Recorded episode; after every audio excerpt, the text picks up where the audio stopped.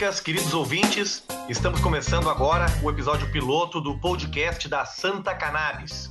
Para quem ainda não conhece, a Santa Cannabis é uma associação de pacientes que fazem o tratamento com derivados de maconha no Brasil. A nossa ONG começou em Florianópolis, em Santa Catarina, e hoje já atende mais de 300 associados e conta com colaboradores também no Rio Grande do Sul, em São Paulo e em Portugal. Com o sucesso do trabalho feito pela associação, veio então a responsabilidade de informar as pessoas sobre esse universo da cannabis. E agora, além de trazer conteúdo no nosso blog, também nas redes sociais, é, decidimos que era hora de falar direto com vocês. Então, a partir de hoje, o podcast da Santa Cannabis vai ser um dos melhores lugares da internet para você se informar e acompanhar debates de alta qualidade sobre a cannabis no Brasil, em Portugal, em qualquer lugar que se fale português. Eu me chamo Marcos Bruno, sou o diretor de comunicação da Santa Cannabis e serei o apresentador deste distinto podcast. Para você ficar um pouco mais por dentro, eu já trabalhei em alguns veículos do sul do Brasil, como a Rádio Gaúcha, o Diário Catarinense, também no Portal Terra, e hoje sou um jornalista especializado no ramo na área da cannabis medicinal. E trago comigo meu parceiro que vai fazer parte dessa bancada, ajudando a entrevistar os nossos convidados, o Igor Seco. Olá, ouvintes do podcast da Santa Cannabis. Eu me chamo Igor Seco, sou editor, redator, também tenho o meu próprio podcast canábico, o TH Show, e agora eu faço parte dessa bancada aqui junto com o Marcos. E nesse primeiro episódio nós vamos conversar com uma convidada muito especial sobre o nosso papel como comunicadores, é, sobre a responsabilidade em transmitir informação e como só o conhecimento é capaz de quebrar o preconceito com a cannabis. Essa planta medicinal que nos últimos 80 anos, pelo menos, virou o bode expiatório para quase todos os problemas que a gente enfrenta no Brasil. Bom, vamos lá. Nós estamos começando a produção dos podcasts da Santa Cannabis, que é a Associação de Pacientes de Maconha Medicinal, com atuação em Santa Catarina, no sul do Brasil. E hoje também estamos começando a atuação em Portugal. A gente já produz bastante conteúdo no nosso blog, nas redes sociais, no canal do YouTube, sempre com foco nos pacientes. Mas esse espaço inaugurado hoje aqui é para a gente abrir mais o horizonte sobre tudo que envolve o universo da cannabis no Brasil e no mundo, não só no aspecto medicinal, mas também o uso adulto, recreativo, falar sobre política, economia principalmente sobre cultura.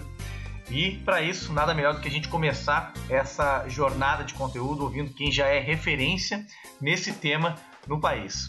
Nanda Nascimento, apresentadora do canal 12, talvez o maior canal sobre cultura canábica do mundo. Tudo bem, Nanda? Tudo bem, nossa, com essa apresentação tá tudo ótimo, vou me sentir por meses. essa era a intenção. Ai, que lindo, obrigada.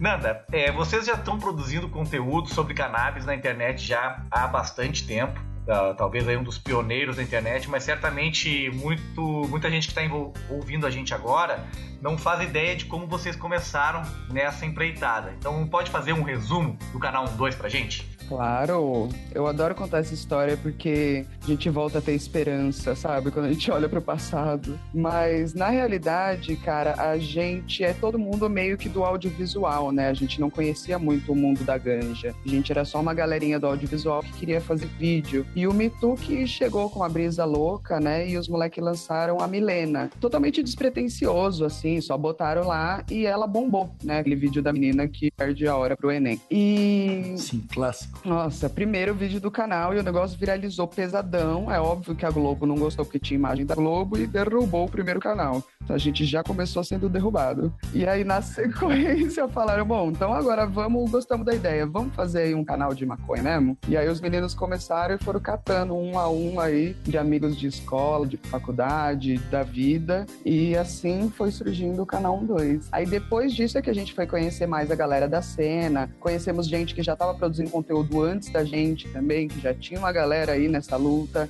então foi muito legal. Aí agora a gente está entrando cada vez mais, conhecendo as associações, as marcas, pessoas. É isso. É, é essa aproximação né, de, de vocês com o cenário da ganja, você falou que né, surgiu só da vontade de ter um tema para produzir conteúdo. Mas desde que vocês começaram, vocês já pensavam em alguma possibilidade para é, tipo, ganhar a vida com isso, assim? Já era um objetivo claro fazer da erva um, um, um, modo de vida ou isso foi se tornando aos poucos? Como que você acha que rolou para vocês é, o crescimento nesse cenário e a possibilidade de abordar outras pegadas da erva, tipo, além de todo o lado recreativo, se existe se você já considerava uma, uma possibilidade de falar mais de medicinal, de, de tema jurídico, né? Que são. É, recentemente eu até tenho visto no perfil de vocês vocês levando alguns convidados, tipo advogados e o pessoal de redução de danos também para falar. E como que isso deu para vocês, assim, essa evolução do trabalho falando de, de cannabis? Foi muito devagarinho, assim, porque a princípio ele era só mesmo um projeto de jovens que fumavam maconha e, e curtiam fazer vídeo, né? A gente não tinha nem nunca visto flor na nossa vida quando a gente começou a fazer vídeo de maconha. Então foi é, durante muito tempo foi um projeto apenas e que produzia quando dava o conteúdo. E aí a gente foi aos poucos enxergando que aquele projeto tinha potencial. Fala, meu, caralho, isso daqui pode dar em algum lugar, não sei qual. E continuamos a jornada. Aí que a gente foi, a gente passou por um processo que o projeto era enorme, tinha tipo 25 pessoas ele passou a ter cinco pessoas, que a gente começou a pegar pesado de trabalhar, e aí a galera vai organicamente saindo, né, curtindo, fazendo a sua vida, as suas escolhas, e a gente ficou ali com cinco pessoas e quase desistimos algumas vezes, essa foi uma delas, que a gente falou, meu, não sei onde vai dar isso. E aí a gente falou, não, vamos rumo a trabalhar com isso mesmo, aos poucos, né, vamos buscar uma forma de sobreviver. E aí a gente foi trocar ideia com marcas, e daí que a gente foi, sei lá, tentar construir uma história mais orientado para isso. E assim a gente foi conhecendo a galera lá dentro. E, e com, conforme você vai fazendo o trampo ali sólido, consistente, as pessoas vão acreditando mais, né? No começo ninguém dava muita trela, né? Pra, sei lá, uns ah, galera fazendo uns vídeos aí no YouTube e tal. E conforme a gente mesmo foi percebendo a importância do campo, ele foi ficando mais sério, né? Então a gente foi trazendo outros temas, a gente mesmo foi ganhando mais conhecimento sobre o assunto. Agora tomou um tamanho que a gente acha importante trazer especialistas para falar sobre esses assuntos, tipo os advogados, médicos, tudo que a gente conseguir para melhorar a qualidade dessa informação, né? Mas começou tudo muito tranquilo e foi, foi fazendo, né? Foi da vontade de não parar de fazer fazer que a gente foi se aprofundando e agora ele está começando a ser um projeto que já é o, o, o nosso trampo, assim. Cara, que, que massa isso. Hoje vocês estão ah, sobrevivendo só do canal? Não, ainda não. Tem várias modalidades, né? A gente está fazendo, cara, uma coisa muito, muito vagarosa, né? É um tirinho de cada vez é às vezes um passo para trás para dar dois para frente depois. Então a gente ainda está ajeitando tudo, mas a gente já tem uma galera que trabalha só com isso, tem uma galera que ainda está meio período, e aí nessa mescla híbrida a gente vai se ajeitando. Legal. É, isso acontece muito, acho que porque é um mercado novo, né? Trabalhar com entretenimento dessa forma é, sobre cannabis não é uma parada que, beleza, apesar de já haverem outras pessoas produzindo conteúdo para a internet mais tempo e a gente já ter outras referências do pessoal do, desse mundo canábico, acho que o 2 ele foi um dos primeiros a popularizar forte, né? É, até para um público mais é, abrangente, assim, porque eu vejo a galera de todas as idades seguindo o 2 e sempre comentando os vídeos lá e eu, eu acho isso incrível, a maneira como vocês atingiram. O pessoal que conhece os, as plataformas mais antigas, tipo o, sei lá, o Room, o, o Rempadão, eu acho que já é um pessoal mais tio, tá ligado? Já é um pessoal que passou dos 30, assim. É um perfil mais tipo nós, é. é. A nossa audiência, ela, a gente notou que eles são pessoas bem novas, que curtem muito, né? Consomem muito YouTube. A gente não é de uma geração que consome tanto, assim. É, é verdade. Ô Nanda, teve algum momento que vocês tiveram que repensar, é, digamos assim, a linha editorial do que vocês estavam fazendo, é, seja assim no sentido de ter um pé atrás com que é, os críticos chamam de apologia às drogas.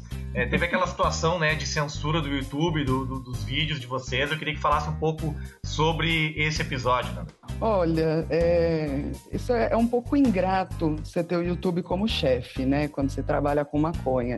Se eu falasse de álcool, se eu falasse de outros assuntos, talvez a gente não tivesse tanto problema, porque o primeiro problema é que a gente não conseguia monetizar vídeo nenhum. Nós passamos aí seis anos de conteúdo ganhando absolutamente zero do YouTube. E isso era uma dificuldade muito grande porque os youtubers ganham do YouTube, né? Depois você complementa isso. E a gente já não tinha essa esse incentivo para sobreviver. E, e, no ano passado a gente sofreu dois problemas. Primeiro, o Instagram caiu, nossa conta caiu do nada. Foi assustador. Eu acordei de manhã, não, não tinha mais conta do Instagram. Você sente um vazio no peito. Seu trabalho de seis anos é muito vulnerável, né? E no YouTube. Imagino. Nossa, sensação, o desespero, o grupo bombando de mensagem, a gente enlouqueceu cada um na sua casa. E aí já foi assustador, cara. Quando veio os strikes do YouTube, que foi muito na sequência, né? Veio um strike, a gente falou, porra, temos que tomar cuidado. E na sequência veio outro. E a gente falou, mano, se tomar o terceiro, acabou. Aí fechou, trancou o cu de um jeito que não passa nada. A gente ficou muito, muito é... Ah, porra, essa sensação, sabe? De estar tá tão vulnerável o seu trabalho é o, é o toque de um botão ali de alguém que deleta o negócio. E a gente teve que sentar para repensar absolutamente tudo. Como falar de maconha no YouTube sem falar de maconha. Aí virou esse desafio. A gente parou de fumar nos vídeos, a gente optou por fazer formatos que não iam expor tanta ganja, trazer mais informação e sem poder mostrar muita ganja, sem poder consumir né, qualquer tipo de, de coisa no ar. Como que vocês fizeram para se readaptar ao Instagram? Né? Como que foi para recuperar essa conta aí? Porque lá é, vocês ainda aparecem é, consumindo, né? Então, lá no Insta é um pouco mais. Eles estão sendo um pouco mais abertos com o conteúdo. Eu não sei absolutamente por que, que a gente foi derrubado no começo do ano, mas a gente conhece algumas pessoas, conversamos lá e conseguimos a conta de volta. E um mistério, meu bem. Não sei até agora por que, que a gente voltou, porque em termos de conteúdo eles não barram tanta coisa quanto o YouTube tá barrando. Né? Entendi. É, e eu vou aproveitar para fazer outra pergunta já que eu acho que tem a ver um pouco com esse tema de, de, de imagem, de, de, Instagram e tal. É, Nanda, como que vocês lidam com a galera mais jovem que começa a seguir um dois? Porque eu vou dar um exemplo de, um, de uma história que aconteceu comigo no TH Show, tá? Um pouco recente. É, nós temos um público até que grande no Japão e um do, dos nossos ouvintes de lá, ele apareceu no, no Instagram do Marcelo Nhoque e perguntou como que fazia para enrolar um beck, saca? E aí o, o Nhoque, né, tipo, meio que tentou explicar assim como é que era. E em seguida o, o, o ouvinte ele mandou uma foto do, do cigarro enrolado e ele tinha pego o, sabe o primeiro papelzinho da, da caixinha de seda, aquele colorido? Sim. Ele pegou, ele enrolou, ele tipo pegou a budzinha assim, a flor da maconha. Oh, meu Deus, que dó. E só torceu junto com o papel e tentou fumar aquilo, saca? E aí, ele contando a história pra gente depois de como ele tinha conseguido a maconha e tal, a gente chegou a uma conclusão de que ele tinha é, feito, tomado uma atitude muito perigosa, né? De ter ido atrás de procurar a erva no Japão, até porque lá, tipo, um grama, se a polícia te pegar com um grama, você fica preso anos. É, lá é pesadinho. Os caras não têm meio termo na legislação antidrogas. E aí, isso, quando o Nhoque compartilhou isso comigo, a gente ficou quebrando a cabeça por um, por um bom tempo, tentando imaginar como a gente falar sobre cannabis influenciava, talvez, as pessoas a cometerem é, um, uns atos assim não tão legais, saca? Cara. E, tipo, de querer começar a fumar só porque tá vendo a gente falar sobre e ir atrás sem ter nenhum tipo de, de experiência, assim, sei lá. A gente começou a imaginar isso num cenário no Brasil onde um garoto de, sei lá, 15 anos pode escutar a gente falando sobre cannabis e acabar se metendo numa boca numa hora que não era apropriado. E aí eu queria saber, vocês do 2 têm um alcance muito maior, é, provavelmente isso também é uma preocupação de vocês, mas eu queria saber como vocês abordam quando vocês percebem que é alguém mais jovem assim que está chegando para falar com, com vocês sobre o uso de, de, de cannabis. Não causar uma glamorização do mal. É, então. Nossa, falar super sobre a glamorização das coisas, cara. Mas essa preocupação, ela bateu muito forte na gente quando a gente percebeu isso, né? As primeiras pessoas começaram a comentar, não, mas eu tenho 14, 15 anos. A gente falou, Jesus amado, meu Senhor. Dá um, dá um medinho muito grande, né? E a gente sempre tenta incluir no discurso essa, essa condição. É meio que uma hashtag escolhi esperar da maconha, sabe? É espera até você fazer 18 anos, cara. Só espera. Porque por, por toda a formação do nosso cérebro, do nosso corpo, por a gente não saber exatamente, não ter estudos profundos dos efeitos quando a gente é mais novo e tal e tal. Então a gente dá todos os motivos certinhos ali do porquê seria ideal que a pessoa esperasse, né? Se você é mais novo, você tem muito mais coisas para fazer do que tá fumando maconha agora. Uma escolha, de repente, pra você fazer depois. E, e eu já me peguei pensando também na, na moral de tudo isso, né? Você fala, porra, será que eu estou incentivando pessoas a fumar ganja? E a gente fica tentando pautar o trabalho mais pelo lado de eu gostaria de dar informação a quem já usa, ou mesmo a, a quem tem curiosidade. Porque, por exemplo, quando eu comecei a beber muito nova, né? A minha mãe me dava cerveja sem álcool quando eu era mais nova, para beber uma breja junto com ela. E dos 14, 15 anos eu já bebia a minha cerveja e ia pro bar. E ninguém nunca me explicou como beber direito, com que idade beber, quais os cuidados que eu tinha que ter com isso.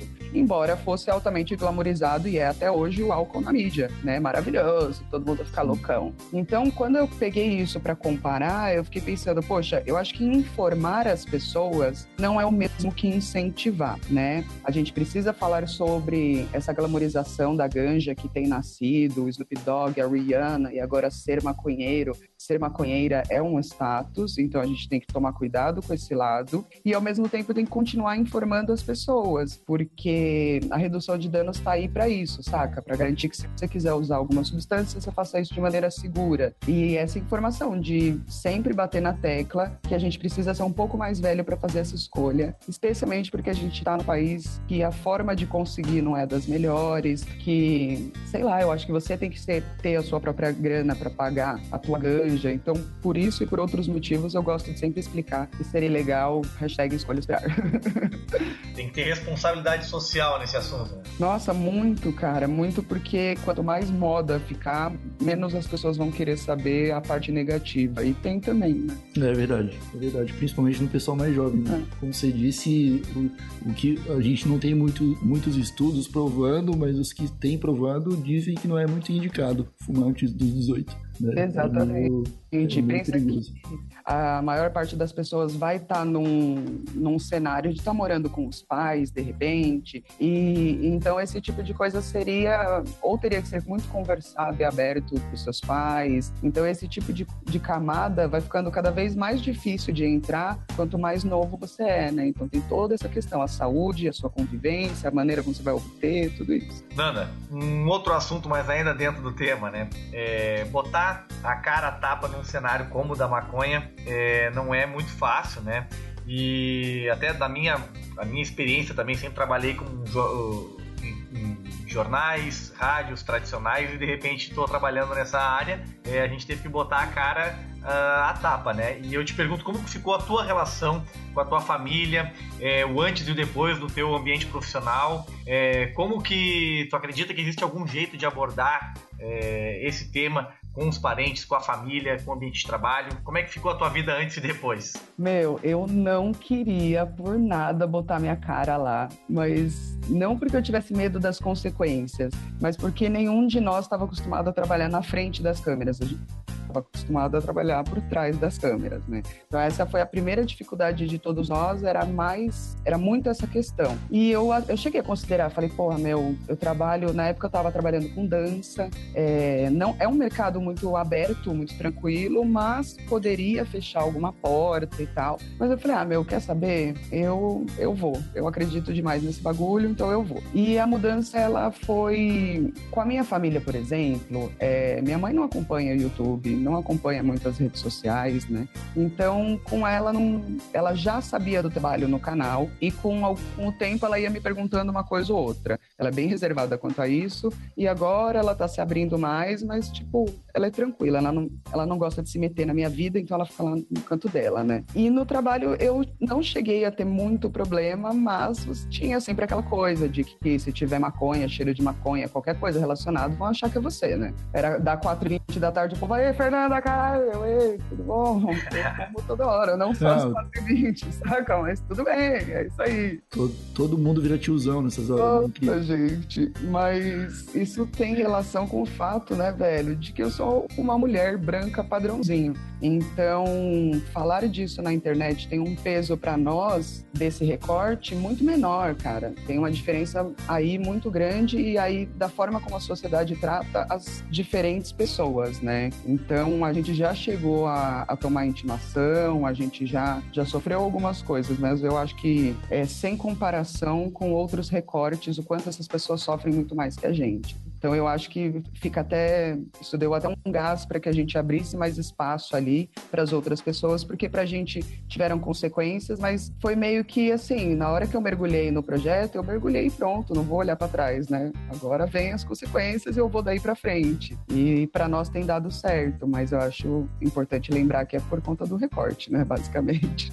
É, são, são muitas coisas que a gente tem que levar em consideração nesse Brasilzão de Deus, né? É. É, a gente tem que ter noção de que existe sim um privilégio e que a gente não é tão penalizado por uns fatores meio é, tristes, eu diria, né? Não, não, não, não deixar triste esse episódio, assim. mas... Então, eu acho só mas, bom... Mas é real. É só bom a gente lembrar, porque quando a gente está falando de ganja, ela está dire diretamente relacionada ao proibicionismo, né? Na verdade, está diretamente relacionada ao preconceito preconceito, há vários preconceitos. E, e é um dos é. maiores motivos pelos quais a gente luta por legalização, né? Então eu acho legal a gente sempre lembrar disso, assim, não, não vejo como uma coisa que deva ser triste e desanimadora, pelo contrário, acho que é uma motivação para a gente continuar lutando. Com certeza. a coisa cresceu tanto, né, a ponto do, da maior referência médica no Brasil, o Drauzio Varela, é, fazer um, um programa do Drauzio de Chava é, com vocês. Depois vocês acabaram fazendo um, um, um, programa com ele.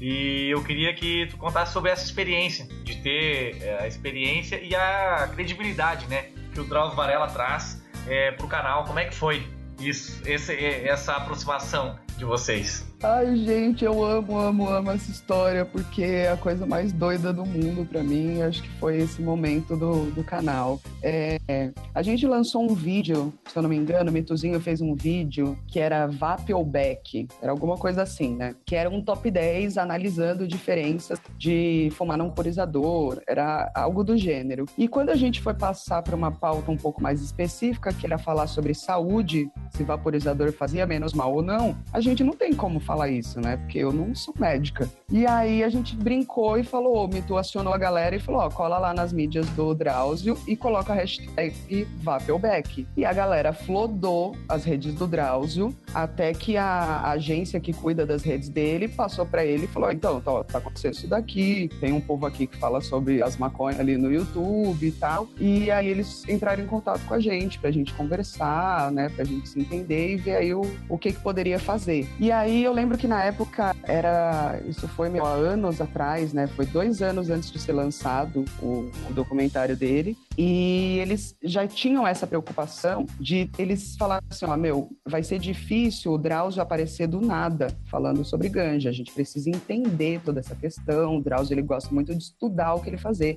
Então a gente vai estudar tudo isso daqui, tá bom? A gente falou, tá bom, tranquilo, né? Aí um belo dia eu cheguei na minha casa e ia ser o dia da gravação das coisas do Drauzio, só que eu não imaginei que ele ia estar tá lá. Eu achei que ia, sei lá, ir uma equipe dele lá falar com a gente. Eu não entendi, né? Quando eu cheguei na minha casa depois do trabalho, estava aquela voz daquele homem maravilhoso dentro da minha sala. Falei, meu Deus, eu vou infartar. Aí o Mito me apresentou para ele, aí a gente conversou, gravou um pouco com ele. Hoje a gente assiste o vídeo e fala, meu Deus, era tanto tempo atrás, eu não falei nada que eu queria falar. Eu tava toda cansada, horrorosa, voltando do trabalho. Ficaram nervosos. é, e aí eles, tá, é isso, legal, obrigada, gravamos aí uma parte com vocês e tudo mais. E beijo, tchau. E beijo, tchau. Aí passou um mês, dois, passou um ano, passou dois anos, a gente, ah, gente, não vai sair material nenhum, né? De repente os caras mandam mensagem e falam, então, vai sair o documentário completo e vocês estão no episódio tal. Falei, meu Deus do céu, vou desmaiar pela segunda vez. E aí que a gente assistiu foi uma puta emoção, porque é o que você falou, ele é o médico da família brasileira, cara. Ele é a pessoa que você confia. E o cara vinha até a, o nosso estúdio, o nosso QG, chamar de maconhista e, e conversar, sabe, considerar o nosso contexto ali de cultura canábica, foi uma emoção enorme. Daí depois que saiu o documentário, a gente agendou com eles também uma gravação, aí o Mituzinho foi lá entrevistar ele. A equipe dele é maravilhosa, ele é maravilhoso, ah, é tudo incrível.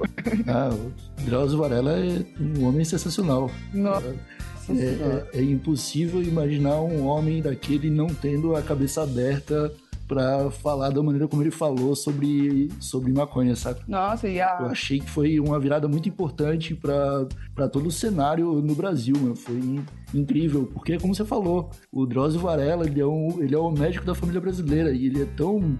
A imagem dele é tão bem recebida na, na casa do povo brasileiro que ter ele falando sobre cannabis foi tipo um avanço de quase 20 anos na política pública. Nossa, Saca? com certeza, foi... com certeza. Dá, uma, dá um respaldo diferente, dá uma resposta diferente ao nosso discurso, né? Você fala, peraí, é uma carteirada. Você fala, peraí, agora eu tenho um vídeo com o Drauzio Varela aqui, ó. Agora aquilo que eu tava falando não é, não é loucura. E o bom agora é que ele... você me respeita.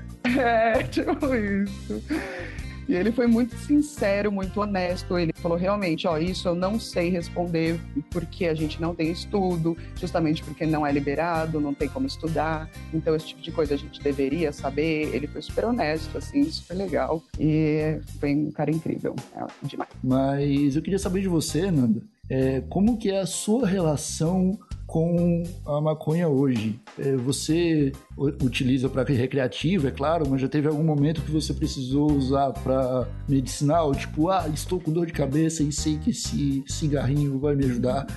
Eu queria saber como é que anda o, a relação do 1-2 com as associações do Brasil, né? Porque hoje a gente vê um cenário de associações crescendo bem rápido. É, já passou de 30 ONGs em todo o país que estão trabalhando hoje para levar a erva medicinal para as famílias que precisam. E eu queria saber mais ou menos qual é o plano de vocês a partir daqui para frente, já que é, pintou um cenário de, de, legalização e talvez o caminho seja ir né, pelo medicinal. O que, que vocês acham dessa ideia? Olha, vamos lá. Primeiro, minha relação com a ganja. Né?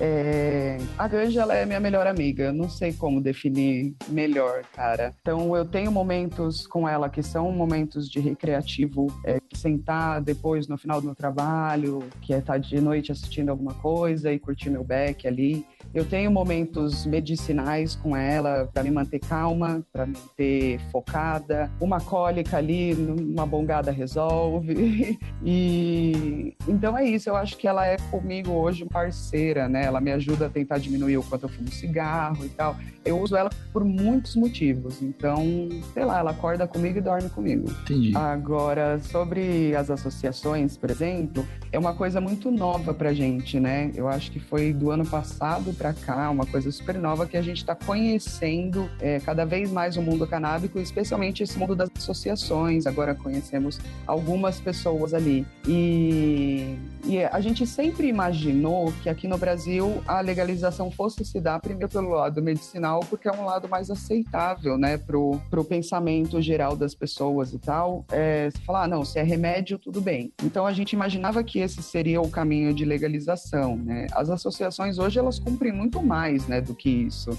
É, além de estarem ali na, na linha de frente, lutando pelos pacientes, o trabalho que elas fazem de ir direto, fazer audiência pública, fazer uma série de encontros lá com os governos para convencer todo mundo, explicar sempre as coisas sobre a ganja. E eu acredito que more aí uma das formas mais é, nobres de levar a ganja para algum lugar, porque se tem alguma urgência a legalização, acho que a maior urgência está em falar ali dos pacientes, ao mesmo tempo que a gente fala que a gente falou da, daquela questão toda racial e dos preconceitos que vem o proibicionismo. Mas a questão dos pacientes também é uma questão muito, muito relevante, uma questão que eu acho que pode entrar ali de frente na, na hora que a gente vai levar essas questões como causa, porque são pessoas que precisam, né? Acima de tudo. Eu tenho a minha relação é, que hoje eu não preciso da ganja para sobreviver, né? Eu me sinto assim porque eu tenho uma relação íntima com ela.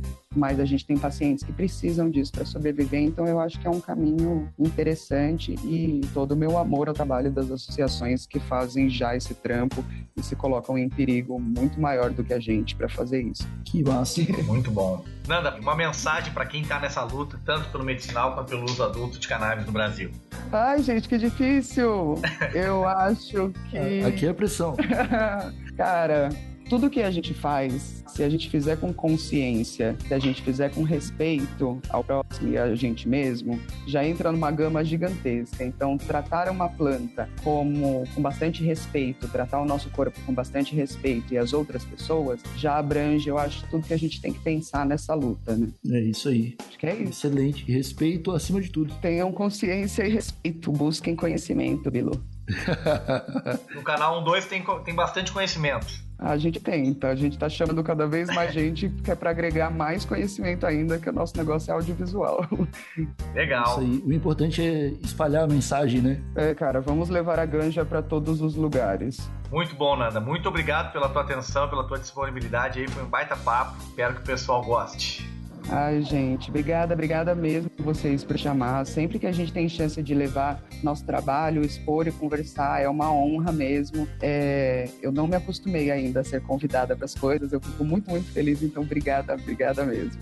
A gente que agradece a sua presença, ficou sensacional esse episódio e as portas estão abertas. Em breve chamaremos de novo o pessoal do 12, porque é, eu acho que a gente se unir até como meios de comunicação ajuda para que lá na frente a gente colha os frutos, eu vou dizer assim. É essencial. Colha as flores. Exato. É, as flores, pode ser. então, para encerrar esse episódio fantástico e esclarecedor com a Nanda do canal 12, eh, eu gostaria de deixar aqui como referência a indicação de um filme sobre o nosso tema, é, para o pessoal de casa aí é, aumentar os seus conhecimentos sobre a cannabis, que é o documentário The Scientist, que está disponível de graça no YouTube. É um documentário que tem pouco mais de uma hora e conta a história do cientista Rafael Michula.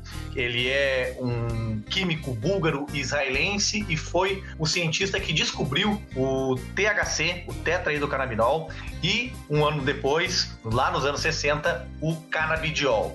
Ele é considerado o pai da cannabis medicinal e a pesquisa dele mudou completamente a história da cannabis no mundo. A partir de então começaram os primeiros estudos científicos com a planta, a descoberta do sistema endocannabinoide, e é um documentário que conta essa história de uma maneira muito leve, muito divertida, que é como todo assunto, né, quando envolve cannabis, tem que ser dessa forma para contar, né, Igor? É, boa, Marcos, eu queria deixar uma dica de filme também, cara.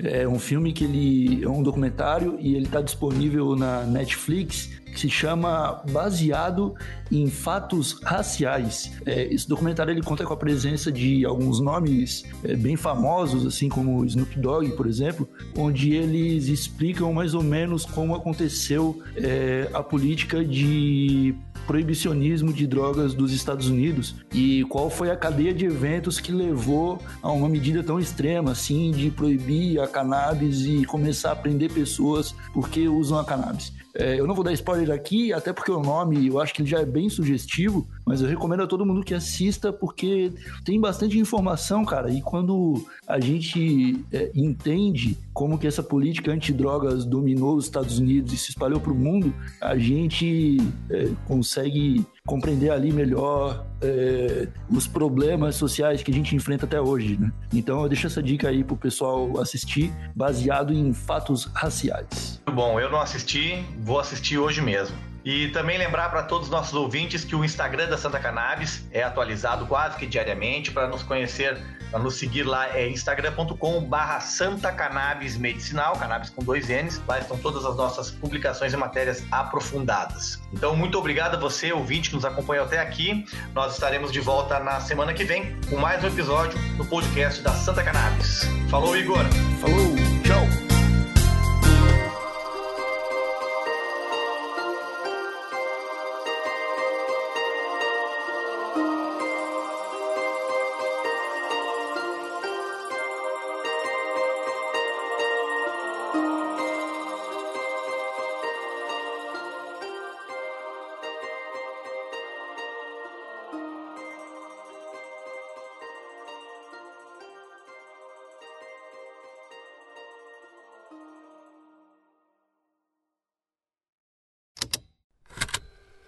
Estalo Podcasts.